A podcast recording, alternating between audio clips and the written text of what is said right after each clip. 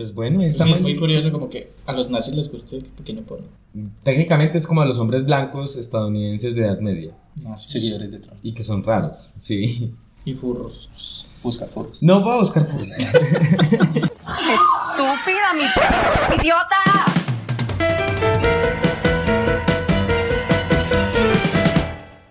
Hola a todos y bienvenidos a otro episodio de Estúpida mi podcast. Les habla Sebas y como en todos los episodios está conmigo Esteban Hola. y Jesús. ¡Oli! Y hoy vamos a hablar de las comunidades de fanáticos o fandoms, también conocidos, y pues todas las cosas buenas y todas las cosas malas que pues estas comunidades pueden brindar en todos los productos de los que hemos hablado anteriormente. Entonces hay fans de cine, de libros, de videojuegos, etcétera, etcétera. Los Little Monsters, los, los Believers. Uy, sí, esos son... uf. Los Directioners. Mejor dicho, hay fan de todo. ¿Hay fan de Vallenato? Los silvestristas. ¡Ay, sí! Uy. Pero bueno, entonces la idea de hoy es hablar de los fandoms que se, son llamados así. Pero pues antes de empezar, quería preguntarles a ustedes, ¿ustedes son fan de algo? Seguidores, Pues yo soy apasionados. no tan apasionado, pero en mi adolescencia sí fui muy fan de Harry Potter y tengo experiencias con la comunidad fanática de Harry Potter. Maldito. Eh, ¿Por qué, maldito? Porque yo también, esa era mi, eso era lo que yo iba a decir. Pero bueno, Bueno, pero ahorita podemos hablar de lo que nos conecta ahí. Obviamente con los años me he decepcionado de su autora. y nos ha roto el corazón a muchos fans. Pero también vamos a hablar de cómo los fandoms a veces son malos, pero a veces también hacen cosas muy chéveres. Y cómo pueden influenciar los productos que salen como de el- la órbita de autoría de quien los crea. Y los fandoms pueden hacer cosas chéveres con ellos. ¡Uh, la, la! ¿Y Jesús? ¿Fan de qué? Yo creo que lo único, aunque nunca me he declarado fan de algo que me gusta mucho es Snoopy. Entonces, pero... Estás obsesionado con Snoopy. Exacto, pero yo como que, bueno, sí es un fan. es como que no Exacto. siento como que yo haya Pero Snoopy seguido- tiene fandom. Así locos. No, No, pues, yo sí que- creo. Que hagan un fanfiction de Snoopy. No sé si habrá un... Es que es exactamente eso, como que nunca perteneció a un círculo que necesariamente hable de Snoopy. o Habrá sea, un, fandom, me gusta... habrá un fandom furro de Snoopy. Oh my god, no. Es que Jesús está obsesionado con los furros. No sé Sí. ni siquiera que es un furro. Hago la aclaración, no sé qué es un furro. Este episodio no es sobre furros, pero descubrimos a los furros. Y estamos obsesionados con los furros. Ahorita que expliquen por favor qué es un furro. Entonces el punto es que nunca hice parte como de ninguna sociedad secreta que hablara de Snoopy. Sociedad secreta. O algo así, no. Solo me gusta Snoopy, pero pues como que yo diga, oh, pertenezco a Snoopy, soy Snoopy Believer, ¿cómo se dirán? Tampoco sé ni siquiera si tiene nombre. Entonces, pero me gusta. Snoopy Snoopy. Niver. Snoopy Niver. Deben ser los Peanuts o algo así. Por la, la caricatura, la caricatura se llamaba Peanuts. que se Sí, escuchó sí. diferente, se escuchó raro. Y yo, bueno, como Esteban, yo también fui fan de Harry Potter. Me registré en Harry Latino y todo. Y, y también estuve con una comunidad así de, de- relacionada con Harry Potter. Después, esa comunidad fue invadida, invadida por Twilight y ahí fue cuando renuncié. de- por Crepúsculo. La nación, Uy. la nación de Twilight invadió. Sí, eh, a la comunidad a la que yo pertenecía en Bucaramanga y, y cuando dijeron, ay, vamos a leer Crepúsculo y yo, Me abro de este parche. Bueno, no, yo lo empecé a leer porque no sabía qué trataba. Y pues ya en la mitad del libro yo ya estaba en una depresión terrible. Y yo dije, no, yo no voy a seguir leyendo esto, me saco acá, chao. Y después de Twilight, un fandom se convirtió en 50 sombras de Grey y ya todo se degradó. Y ya sí, todo se fue al carajo. El caso es que vamos a hablar de eso y de los fandoms en este episodio de Estúpida mi podcast.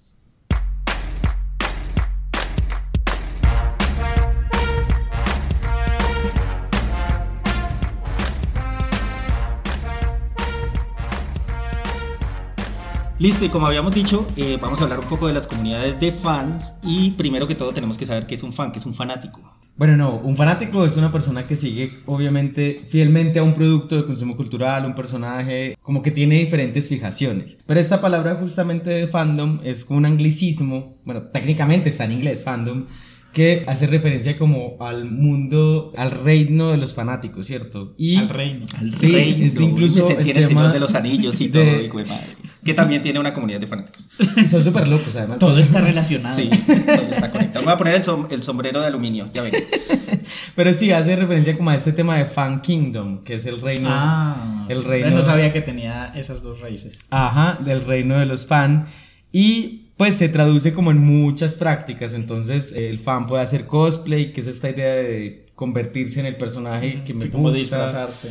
Eh, también está el tema de los fanfiction, que ahorita vamos a hablar de eso. Pues como que se dividen diferentes prácticas. Lo bacano de esto es que finalmente hace referencia a la pertenencia a una comunidad, ¿cierto? Como Exacto. cuando ustedes iban de magos a, a los clubes de fan de Harry Potter con sus Nunca me disfracé de mago. creo. túnicas. Yo tampoco. mi, mi fandom era exclusivamente online. O sea, todo lo que hacía era online. ¿Nunca se reunieron? No. Porque sí, no mis amigos no eran de Colombia. Y no se tiraban hechizos, espeliermos, esas cosas. Súper divertido. Bueno, no, ustedes se perdieron la parte más divertida. Noto sarcasmo en lo que está diciendo Jesús, pero bueno. Sí. Me siento atacado. No me juzgues, no me juzgues.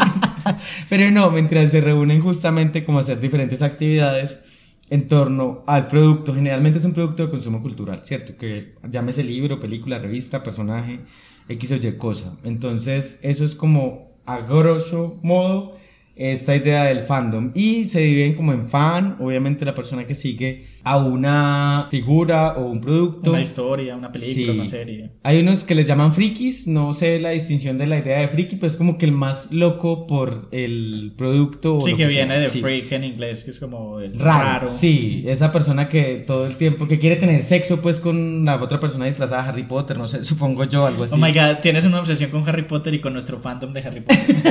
ya, leave Harry Potter alone. Harry Potter. Mentira, no, pero es como esa persona que obviamente tiene como esta fijación por este. Y hay otro que es como el fan non tóxico, el fan tóxico, el fan, pues, dañino o algo así, pues que ya es la persona que como que O las comunidades. Que... Exacto, pero que le hacen mal a la misma comunidad de fan, ¿cierto? Porque las comunidades de fan por sí no son malas, sino que sí tienen como unas miradas bastante negativas como por unos lados. Entonces es más como eso. Y ya ese es el mundo del fandom. Yo soy presidente y único miembro de la comunidad fan de Tom Holland. No, No creo que- seas el único. Yo no, no, pero, pero mismo. mi comunidad es mía. Es mío solamente.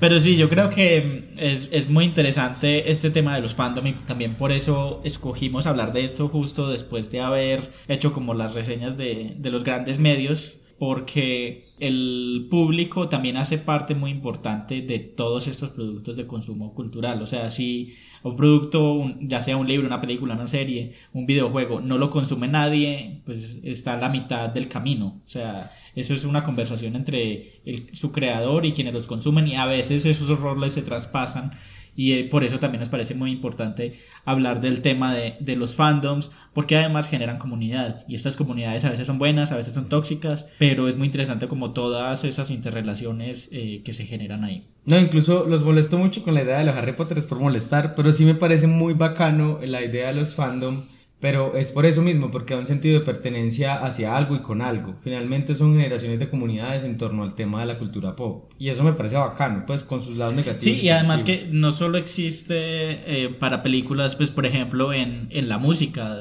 en muchas bandas o artistas también tienen como su grupo de fans. Las Believers, ey, La- esas que se desmayaban porque no podían encontrar la boleta. La boleta de Justin Bieber, o están los little, los little Monsters de Lady Gaga, los Arianators de Ariana Grande. O sea, Arianator se llama. así se llaman. Ese es el nombre de un consolador.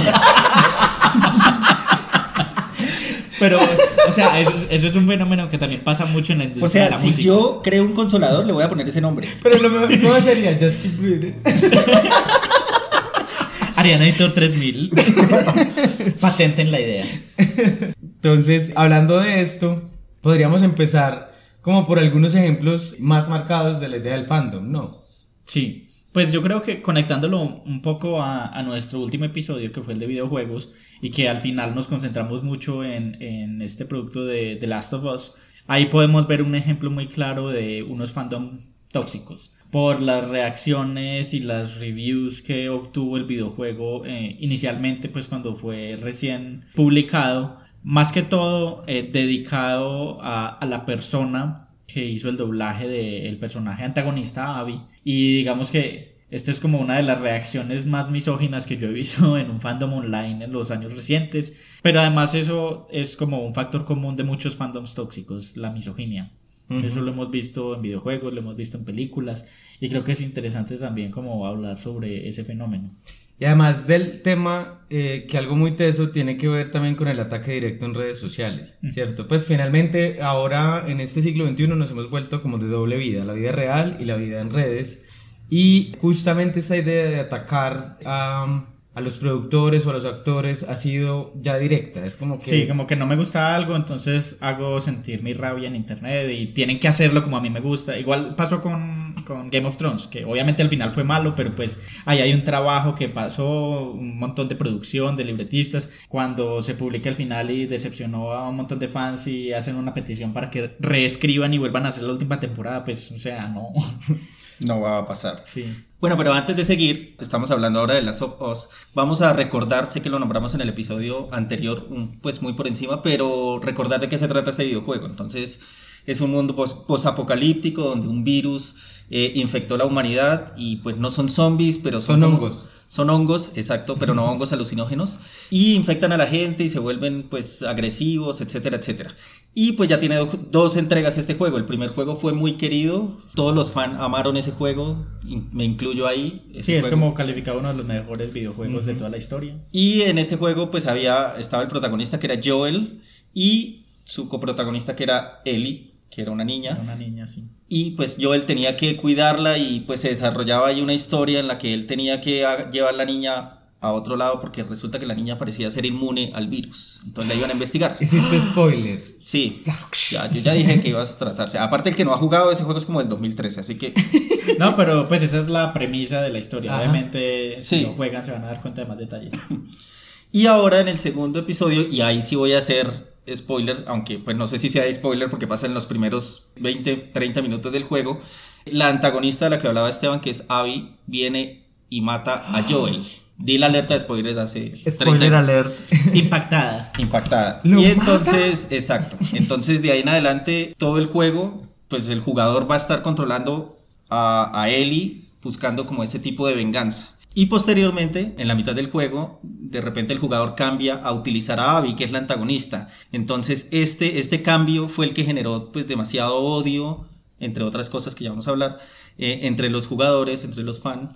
Y pues ahí es donde se ve reflejado toda esta misoginia, todos estos ataques en las redes que fue a, pues a esta actriz que dobló este personaje que en lo personal es un personaje que me encanta. Es muy interesante y yo también quiero decir pues que como jugador a mí también me impactó inicialmente tener que Impactada. controlar impactada. impactada tener que controlar al antagonista la que mató el personaje con el que llevaba ya mucho tiempo como generando un vínculo y ob- obviamente eso es lo que hace un videojuego y creo que también era una decisión de, de los desarrolladores del videojuego como generar ese conflicto y la- el videojuego podría tener críticas y de hecho tiene críticas muy válidas al desarrollo pues de la historia pero en lo que nos queremos concentrar en este episodio y la crítica principal que estamos haciendo es más que todo a esa toxicidad de dirigir las críticas a la persona y además críticas eh, subjetivas hacia la misoginia y al odio a la mujer y a la figura de la mujer porque ni siquiera muchas de estas críticas son a no es que el desarrollo está mal hecho o no tiene que no tiene sentido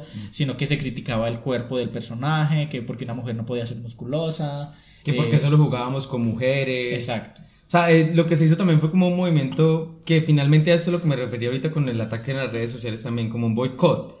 Eh, que eso está pasando mucho, que ahora cuando estamos hablando de la cultura de la cancelación, también es como una cultura de la cancelación tiene que ver por factores tanto buenos o no a veces. Y esto pasa también mucho con los boicots, cuando la gente llega y se abalanza sobre un producto. Sí, o cuando se organizan para hacer reviews así no hayan jugado. Es, Exacto. es como se reúnen un grupo de, de personas que comparten una ideología y dicen, no, este producto vayan y hagan reviews malos para que le vaya mal. Esto pasa también mucho en el cine. Por ejemplo, con Capitana Marvel, cuando atacaron a la película incluso antes de que la publicaran. Y, y en Rotten Tomatoes ya tenía como la super mala calificación. Obviamente la figura de Brie Larson, que es como controversial entre muchas personas por, por su... Por ser una mujer que no le gusta Sí. sonreír todo el tiempo. No, y por ser contestataria y no dejarse de mangonear de nadie. Sí, esa tuvo bastantes críticas. Incluso esta página de videojuegos Metacritic cambió su rating, su manera de hacer rating en los videojuegos debido a esto, pues a estas a estos comportamientos. Entonces, antes permitían que el usuario hiciera reviews antes de que el juego fuera publicado. Y ahora ni siquiera después, sino que dan un tiempo después de la Como para que publicación. la gente juegue. Y ahí dice en la página como que, oye, ve y juega el juego primero y después vienes y haces una review. No puedes hacer una review sin, sin haber visto nada del juego. Sí, y hay, y hay algo muy particular justamente que estamos hablando de ejemplos que tienen que ver con mujeres. Y es que mm, en los últimos años las mujeres han ganado derechos y representaciones que antes no tenían. Y eso también ha generado que en Internet se creen grupos como esto que se conoce como los incels, que son hombres que están intentando defender valores arcaicos. Pues no de vender, de- sino que son hombres con rabia. Porque Exacto, realmente el incel es como involuntary celibate, como celibe- celibes involuntarios que dicen que. Sí. O sea, los que no tienen sexo porque son tan machistas y misóginos. No que nadie- dicen que no tienen sexo por culpa de las mujeres porque Mm. ellos deberían merecer tener sexo y las mujeres no quieren tener sexo con ellos. Ajá. Y es un grupo, es, es horrible y da mucho miedo, pues como todo lo que hacen, además que es un grupo que está creciendo mucho y hay comunidades en internet, por ejemplo 4chan, que pues como permite que estos discursos de odio proliferen muy fácilmente porque tienen muy poca censura o casi nada de censura. Entonces ahí también es como llegar a los límites de qué es la libertad de expresión, hasta dónde la intolerancia es permitida o no. Y ahora que mencionas 4chan, My Little Pony, que tiene su representación nazi, así Heil Hitler, no sé si se han dado cuenta de los grupos de fan, ¿cómo se llama? ¿qué es 4chan? Yo no es sé qué es como una plataforma en Es un internet. foro, es un foro en internet. Es O como, sea, es como Reddit. Reddit. Ah, ok. Entonces es muy particular porque en este foro los fans de My Little Pony que se llaman Bronis, Bronis, que es como... Bro. o- sí, es como bro, de bro, de hermano. Ah. Son gente mayor de 40 años. Además que es increíble que todavía My Little Pony tenga fans que no sean necesariamente niñas, sino señores adultos de pelo en pecho de 40 años. No Son furros. Sí, por cierto, sigo sin saber qué es un furro. Si alguien me podría explicar qué es un furro, por favor. Búscalo en Google. Búscalo, entra. No busca- voy a entra a buscar. Google y busca furro. No estamos promoviendo que busquen furros. Y si lo van a buscar, no lo hagan en el trabajo, por favor. Entonces es esto, son como hombres mayores que se volvieron súper fan de My Little Pony y como las comunidades de fans tienen también acciones que es hacer fan pic, fan art, que es como replicar eh, de forma artística los personajes, entonces lo que han hecho es un montón de replicar a estos ponis como si fueran nazis o llevando gorritas de Make America Great Again, pues porque, ajá, nazi Trump, entonces... Sí, pero es, es muy curioso. Yo cuando me enteré de que había una comunidad nazi fanática de My Little Pony no lo podía creer porque aparte no encuentro la conexión, como que hay un link en el ¿Cómo medio que es... ¿Cómo llega de uno de un lado? de Pero yo creo nazi? que no, no tiene ninguna lógica, es simplemente como que hay manes nazis que les gusta My Little Pony y hicieron un foro en 4chan y ya, y ahí creció. Sí, además, pero yo me preguntaría más fácil es como todavía a alguien le gusta My Little Pony, pero bueno. El otro punto entonces justamente con esta idea de la apropiación, eso que hablaron ahí, como que hay lugares donde se apropian las cosas sin sentido o tienen mucho sentido, también pasa lo contrario, no solo en el sentido de lo malo, ¿cierto? Convertir a un pobre pony tierno en nazi, sino que eh, también está en el tema de convertir esto en luchas o en símbolos de lucha. Creo que pasó en España el año pasado cuando el Centro Demoníaco de allá, perdón, Centro Democrático de allá, que es el partido de Vox, sacó una campaña para evitar que llegara el, el monstruo del comunismo a sus lugares y sacó un fantasmita de colores que era el fantasma pues que iba a asustar a todo el mundo porque era Del gay. arco iris. Sí, Un y- fantasma arcoíris. y la comunidad LGTBI lo que hizo fue apropiarse, lo llamó Gaisper y ya era como Gaisper te va a asustar para Y ya convertirte está en las, en las marchas de Pride de Madrid. Y están las marchas de Pride. Entonces es muy particular porque yo creo que a veces no tienen conexión y no tienen que tener la conexión justamente la idea de que se apropien un producto, sino que eso llega a veces por, no sé, por inercia, no sé cómo llamarlo. Sí, como tomar un símbolo y apropiarlo en tu comunidad y darle el sentido que quieras, como un acto de resistencia también. Eso pasa mucho también en las caricaturas. Las caricaturas eh, tienen demasiado fandom, ¿cierto? Y finalmente se terminan convirtiendo a veces en un fandom tóxico o lo contrario. Pasó mucho con una caricatura que irónicamente esa caricatura es como un símbolo de la lucha LGBTI, que es Steven Universe, porque es, ya habíamos hablado creo que alguna vez de él. Sí, en que- el de televisión. Exacto, que tiene un matrimonio, el primer matrimonio entre dos mujeres, pues o entre dos personajes femeninos, que habla de nuevas masculinidades, todo esto. Pero contrario a esto, lo han catalogado como uno de los fandom más tóxicos porque se pegan de cosas muy raras, ¿cierto? Y cuando digo se pegan es que atacaron a una... ¿Cómo se llaman los que hacen los, los board, los storyboard? Eh, ¿Caricaturista? Pues sí, algo así, no sé. Esas personas... que-. Un dibujante. esa persona que hace eso... El cargo exacto no lo sé, pero Entonces, eh, el ataque que le hicieron fue porque colocó a dos personajes a convivir como amiga. Además que eso es lo particular, las gemas no tienen género, ¿cierto? Definido ¿cuáles porque gemas? son- ¿De qué hablas? la- las personajes se llaman gemas de cristal. Ah, Perdón, ok. sí. Se llaman gemas de cristal. No tienen género definido, ¿cierto? Pues son como si fueran femeninas, pero en realidad son extraterrestres que no tienen género. Y las pone a vivir juntas sin ninguna relación romántica. Pero parece que tuvieran dramas como de si estuvieran casadas. Yo creo que eso le pasaría a cualquiera viviendo con otra persona. Sí. Entonces la castigaron horrible. y le pasa hicieron- con el gato. Yo vivo con el gato. Sí. pasa con él. y peleas como si fuera Sí. tu esposo. Sí. Entonces eh, la- le dijeron como que eso era homofóbico, que qué horror. Incluso ella tuvo que cerrar su cuenta de Twitter mucho tiempo por, por las acusaciones que le hicieron. También pasó con una chica que es un, un fan pic. Pues que es como una, una figura, pues como tomar la figura y rehacerla de uno de los personajes y, y era una chica, una adolescente y la cogieron a darle palo en Twitter, en Instagram, en todas partes y la chica tuvo que cerrar también sus redes sociales, ¿cierto? ¿Y qué tenía la- el No, porque lo que hizo fue, los personajes son más, algunos son más rellenitos que otros, ¿cierto? Entonces lo que hizo ella hacer hacerla una de ellas delgadita. Entonces, Ah, pues como maldita gordofóbica, todo esto. Y todo eso se O convirtió sea, también es un fandom tóxico de los progresistas. Sí, O es, sea, es- lo tóxico no tiene ideología. Lo tóxico puede ser de todas partes. Sí, eso es lo particular justamente, que aquí lo tóxico no tiene la idea de derecha necesariamente o las ideas Ujú. demoníacas que uno podría pensar, sino que también viene a veces de la crítica sin sentido, ¿cierto? Y sin contexto y sin... sin Pues sí, la cuestiones. crítica, la crítica es bienvenida, pero ya cuando llega el acoso, o sea, esto que ya vimos con The Last of Us que acusaron a la actriz, Le escribieron que se muriera y todo. y al director también lo amenazaron. Sí. Al director del juego lo amenazaron también. Y pasó con Capitana Marvel, cap- pasó también con esta película de Ghostbusters que fue de un reparto solamente femenino, que pues la película fue mala, pero también como la respuesta de los fans fue tan horrible que a, a una de las actrices, Leslie Jones, que era la actriz negra, también tuvo que salir de Twitter y de Instagram un tiempo. O sea, llegar como al punto de acosar a las personas por un papel que es ficcional. Como que a veces las personas también no son capaces de separar qué es ficción y qué es la persona real. Además que esto se hace muy particular en estos tiempos de redes sociales. South Park es una parodia de eso justamente. Hay unas partes en South Park donde hay un troll que está atacando a mujeres solo porque está escondido tras la pantalla, ¿cierto? No hay nadie que le diga nada. Y que hace que cierre, que muchas personas cierren el Twitter, incluso que se mate a una deportista. Pero lo particular de South Park es la crítica que hace a esto, ¿cierto? Como las culturas con este tema de estar detrás de una pantalla y, y hacer... ser anonimizados, pues como que no, no tenemos que dar la cara. Yo creo que también como que las redes nos han dado la impresión de que siempre tenemos que dar nuestra opinión de todo. Y A Exacto. veces no es necesario. Yo veo la- los, las secciones de comentarios de los periódicos o de cualquier cosa que publican y se dan unas peleas y yo digo, ¿pero por qué pelean? ¿Por qué le responde? ¿Por qué pierde su tiempo en eso? Pero Y ustedes le no responde, pero entonces le insulta, y entonces no le responde con argumentos, sino que empiezan a insultarse y uno dice, pero ¿cuál- de- ¿esta pelea de qué es? Sí. Uno llega a un punto en el que dice, ¿por qué era que estaban peleando?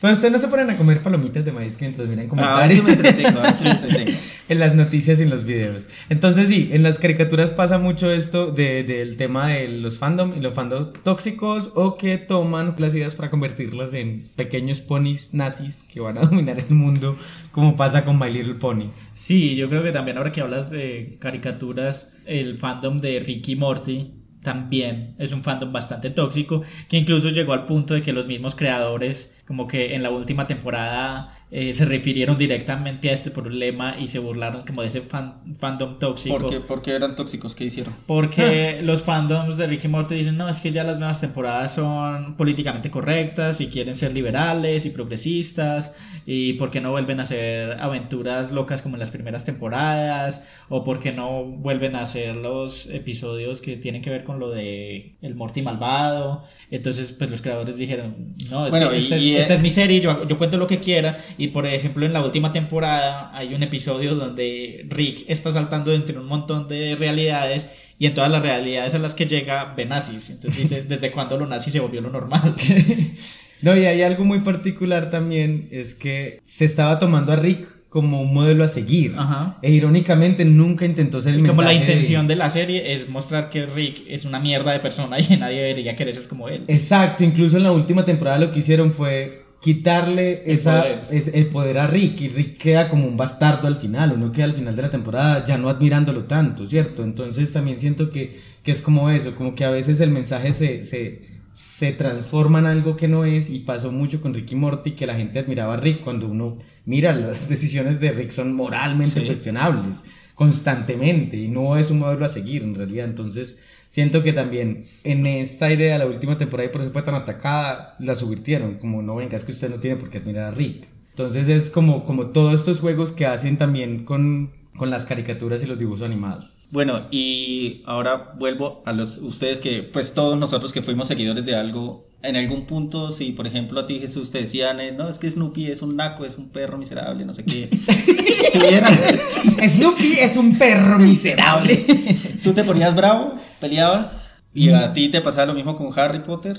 Lo que pasa es que yo siento que ahí es donde está la diferencia. Yo nunca hice parte de una comunidad de Snoopy, ¿cierto? Y no tenía una pertenencia con ninguna comunidad que hablara de eso, sino que me gustaba el personaje. O sea, si mañana dijeran que Schultz era un violador de niños, por ¿Quién? ejemplo, pues el creador de Snoopy, obviamente sí me cuestionaría la creación de eso, pero ¿por qué tendría que dejarme de gustar Snoopy? Snoopy es solo el producto, no, no el personaje, ¿cierto? No la persona, el personaje nunca fue racista, entonces es como a eso lo que me refiero, entonces no tendría como ningún problema en que mañana me dijeran que detrás de Snoopy habían mensajes horribles. No, pero si yo, una persona X común, vengo y te digo que Snoopy me parece lo más aburrido del mundo. Ah, no, bien, Nunca, normal. nunca, bueno, antes en tu juventud, porque ya estamos viejos, eh, nunca te molestaste. No, no, nunca. Incluso a mí me han dicho mucho, ah, es que Snoopy, eso todavía lo dan, eso no es de mis abuelos, eso no es de mis papás. Pues no, eso son como cuestiones normales que yo creo que, que... Y el no pertenecer a una comunidad que, que tenga que defender o algo también hace que no tenga esa fijación. Sí, yo creo que también tiene mucho que ver es cómo ha evolucionado la cultura de Internet. O sea, eso en la época en la que, por ejemplo, yo pertenecía a esta comunidad fan de Harry Potter, no se generaban tanto estas relaciones porque primero tampoco existían redes sociales. Somos viejos. Sí, no existían redes sociales. Y, por ejemplo, eh, también yo pertenecía a esta página de Harry Latino que, que mencionaba Sebas. Y la forma de comunicarnos era por un chat. Yo no sé para las personas jóvenes que, que ¿Qué es no un chat? conocen. No saben qué es un chat. Que era, era una tecnología que se llamaba IRC. Entonces uno bajaba un programita y se conectaba como a un servidor. Y entonces cada servidor tenía diferentes canales. Y uno se conectaba a- al chat del tema de Harry Potter o el tema de no sé qué. Y ahí, y ahí hablaban. Entonces, Con razón eres ingeniero de sistemas. Sí, de hecho eso influyó mucho en, en mi, en mi decisión de Querías carrera. hacer un mejor chat para Harry Potter. una mejor comunidad. Pero sí, o sea, en la época en la que yo fui como así hardcore fan, Hardcore. ¿Cómo, pero ¿cómo se llamaban Oh. los fans de Harry Potter? se llaman Potterheads. Potterheads. Oh. Eh, no habían como estas confrontaciones. Aparte, pues que en esa época tampoco tenían como el otro fandom rival. Luego sí llegó la nación de Twilight y, y lo dañó todo.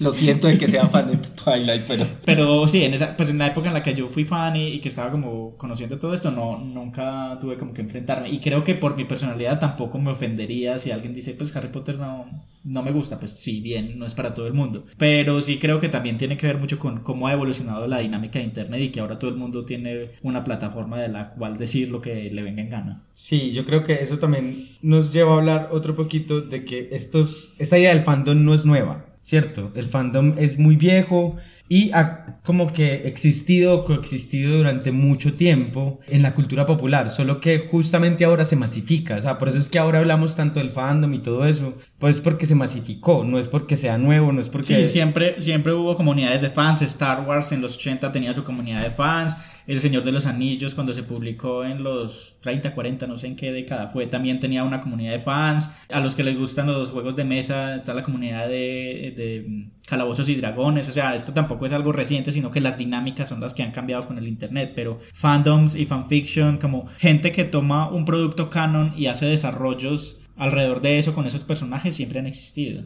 Bueno, y ustedes todos negativos. Empezamos a hablar de todo lo malo de, los, de la comunidad de fanáticos. Ahora, ¿qué hay bueno? Yo creo que tiene mucho de bueno también. O sea, por eso les decía ahorita, como no todo es malo. Ahí tiene cosas muy buenas y es que le da voz también a aquellas personas que consumen los productos, ¿cierto? Es decir, no solo puede sonar muy capitalista, no solo soy consumidor, sino también en parte puedo ser productor todo lo que yo pueda retribuir a la persona creadora o las personas creadoras y que sea tomado en cuenta finalmente porque somos una comunidad que admira el producto, que nos identificamos con él y que se devuelva como inserto en ese producto, que cree nuevos productos o que cree nuevas narrativas. O que cree comunidad, pues el hecho también de unir a personas que antes no se conocían y que digan, ah, yo también pasé por estas experiencias o tenemos intereses en común, eso también es como tejer redes, eso también es una, una cosa muy bonita que a mí me pasó, pues por ejemplo con, con la comunidad de Harry Potter a la que yo pertenecía, yo no iba a encuentros personales porque mi red era como de otros países. A mí me interesaba mucho como conocer gente de otros países y luego con los años tuve la oportunidad de conocerlos. O sea, cuando viajé fuera del país los conocí en persona y me quedé en la casa de algunas personas y son personas a las que al día de hoy considero mis amigos. Entonces es, es muy bonito también como esta... ¿Pudiste haber terminado la casa de un violador? Sí, pero fui muy De un fan de My Little Pony. No, yo solo entraba entonces a los chats a conseguir Sugar Daddy y nunca conseguí. Qué triste. Por eso estamos haciendo este podcast. Porque si no, no- Necesitamos Sugar Daddy. Si alguien quiere financiarnos. Sí. Pues después, por- mándenos un mensaje a arroba estúpida podcast en Twitter y nos dicen cuánto nos van a girar. Bueno, no, y yo creo que también está el tema de la creación de nuevos productos. O sea, hay muchas... Sí, yo creo que ahí va, ahí era mi, segun- mi siguiente punto y es, bueno, estamos hablando de comunidades de fans y todo esto y bueno, esto que tiene que ver con la maricada y lo LGBT y todo eso, ¿a dónde va esto? Bueno, también, como lo mencionaba Jesús, esto eh, también le da unas voces a las comunidades que se reúnen alrededor de, de un producto cultural y empiezan también a hacerse como estas preguntas alrededor de los fanfiction. ¿Y los fanfiction qué hacen? Cogen esos mismos personajes que ven en las historias que les gusta, pues ya sea una película, una, una serie o una serie de libros, y dicen, yo no me veo reflejado ahí. Entonces empiezan a imaginar cosas alrededor de personajes. Y por ejemplo, pasó con la comunidad de Harry Potter que muchos fans veían que el desarrollo argumental de, la, de los libros daba para que los personajes de Remus Lupin y Sirius Black tuvieran una relación amorosa entre ellos y no fueran solo amigos. También porque digamos que hay todo un vuelco con respecto a la figura de J.K. Rowling en los últimos años y es primero que nunca incluyó ningún personaje diverso en, su, en sus libros a pesar de que en redes defendía mucho la como la diversidad y era una de las defensoras y- nunca respondía en Twitter pero primero como la- el primer signo fue ver que dijo, ah, es que Dumbledore era gay, pero lo dijo extraoficialmente, ya después de haber terminado los libros, como que, ay, sí, tengan a Dumbledore como O sea, regalo. Ya ustedes sabían que era una homófoba de ahí para adelante. Sí, ahí ya empezamos como que, ¿por qué no lo dijo en ningún libro? Y porque no lo- da ninguna señal, sí. Sí. Y porque en un colegio de miles de estudiantes no hay ningún personaje homosexual o lesbiano o lo que sea. Y los fans empezaron a notar esto. Y, y muchos, muchas personas de la comunidad de fans de Harry Potter pues pertenecen a la población LGBTI. Entonces empiezan a hacer fanfiction. Hay un fanfiction muy famoso que hace que la relación entre Lupin y Sirius sea como canon. Y ha tomado también mucha fuerza últimamente con el vuelco transfóbico que ha dado J.K. Rowling con todas sus declaraciones en contra de las personas trans. Y también entonces es como este debate torna un poco hacia la idea de la muerte del autor, o sea, la relación del autor con su obra, hasta cuándo llega la autoría y hasta cuándo los fans también pueden hacerse cargo de ese producto. Y eso va mucho más allá pues, de J.K. Rowling, sino de autores problemáticos, por ejemplo, en el cine, Ujú. eh, que seguimos consumiendo películas de Roman Polanski a pesar de que es un pedófilo de mierda De las producciones de Weinstein. de Weinstein o de Woody Allen o los libros de Lovecraft que pues si bien son muy buenos eh, uno sabe del pasado racista de- del autor que aparte era obvio y, y lo hacía explícito. Entonces también creo que esto del fandom llega a, a- a eso a cuestionarnos nuestra relación con autores problemáticos. Y además que es muy bacano porque no tengo en estos momentos ningún ejemplo, pero sí sé que alguna vez leí que una de las poblaciones que más se ha apropiado de la práctica del fanfic, fan, fanfiction. fanfiction, Sí, que fanfiction es tomar personajes de una historia y, y hacer como tu propio, como desarrollar historias paralelas que no son obviamente del canon. Por ejemplo, un mal ejemplo es 50 sombras de Grey que nació como un fanfiction de Crepúsculo. O sea, una cosa mala derivó en algo peor, pero... Es nuestra opinión, la odiamos. Emma va a hacer un fanfiction de Twilight donde todos se mueran. Ay, pero que sería genial. Sí, Sí, que Lo sea de podrías terror. mejorar. Que sea de Sí. terror. Entonces, sí, es- esto es como el ejemplo de fanfiction. Un fanfiction es coger unos personajes y darles como otra, otra desarrollo. Y justamente una de las poblaciones donde más ha calado esto es en las poblaciones LGBTI, pero eso tiene toda su lógica también, Sí, obviamente. porque los productos mainstream no Ah. tienen esas representaciones y, y ahora el internet también da muchas facilidades para que las personas digan, bueno, voy a escribir esto y lo publico gratis y si tiene como, pues se vuelve como famoso y tiene tracción entre la comunidad, se va haciendo mucho más famoso. Sí, entonces eso, eso es lo que me parece bacano, que se vuelve como ese asiento también de justamente las poblaciones que han sido no representadas, tengan su propia voz para representarse a sí mismas y construir. Y creo que hay varios fanfiction que hablan principalmente de personajes que se salen del closet, incluso muchos son muy sexuales, pues como sexo explícito, además porque también está conectado con otras cuestiones. Los furros.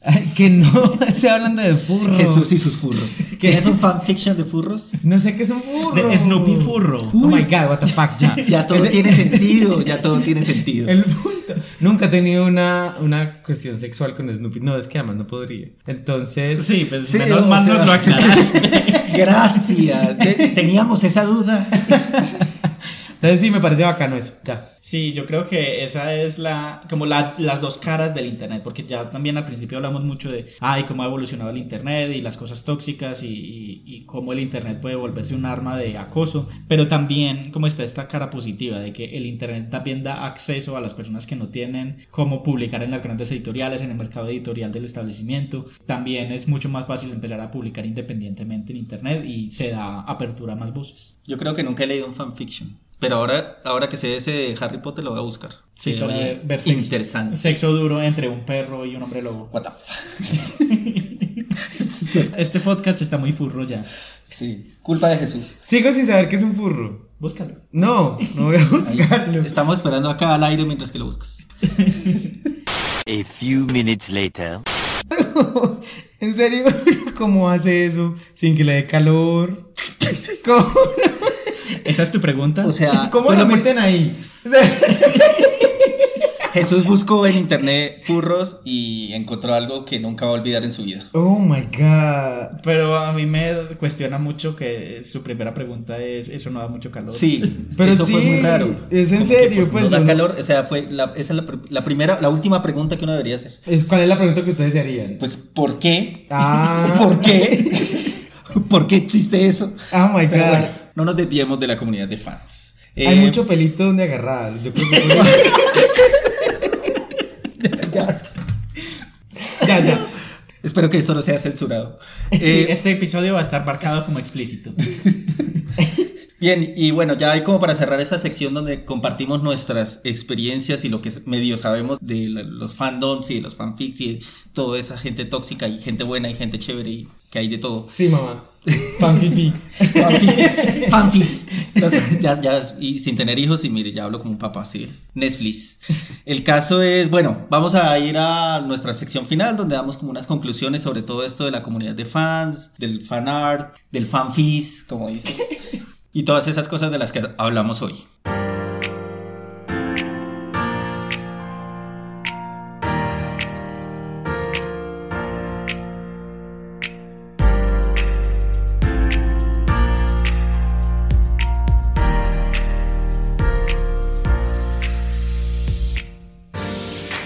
Listo, y como conclusiones, bueno, yo voy a decir que creo que las comunidades de fans, estos fandoms, nos ayudan como a encontrar un lugar para aquellas personas donde no, no vemos dónde encajar. Estas comunidades nos ayudan a encontrar un lugar donde podamos encontrar gente, dije encontrar como 50 veces, pero no me importa. Eh, Encontrar, encontrar. con, lo- encontrar. con los mismos gustos, con las mismas afinidades y pues eh, creo que eso es algo positivo. También hay que tener en cuenta pues dónde uno se va a meter, en qué tipo de comunidades se va a meter para pues La no comunidad BDSM. Sí, la comunidad del anillo de la policía o algo así. decir yo. para pues encontrar cosas que de verdad le aporten a uno y que, que uno vea que sí puede encajar ahí. Bueno, yo voy a hablar del lado negativo y, y es que las nuevas comunicaciones también han traído algo en el lado muy feo y es el tema de que al no tener que dar la cara a veces también se vuelve más fácil atacar a un grupo específico, a una persona y las consecuencias que esto trae a veces pueden ser funestas, ¿cierto? En South Park, vuelvo a repetirlo, hacían como un chiste de que la gente parecía que se matara para ver a que eliminara Twitter pero en la vida real pasa. La gente a veces se mata cuando el ataque es directo, cuando eh, no encuentra asidero. Recordemos que estamos viviendo las dos vidas, la vida real y la vida virtual. Entonces, justamente... La Matrix. La, Matrix, sí. Pero entonces sí, justamente ese tema de eh, el no tener que dar la cara, y eso también hace quedar mal a los fandom, que lo decíamos al principio, no son malos per se, pero hay toda una parte como negativa, es como el lado oscuro de la, de la luna. Entonces, esta parte... ¡Qué poeta! El Bueno, filósofo del sí. chat, del podcast. Podcast. Entonces justamente esta idea de, de- del ataque a los otros está mediada por esto de no tener que dar la cara.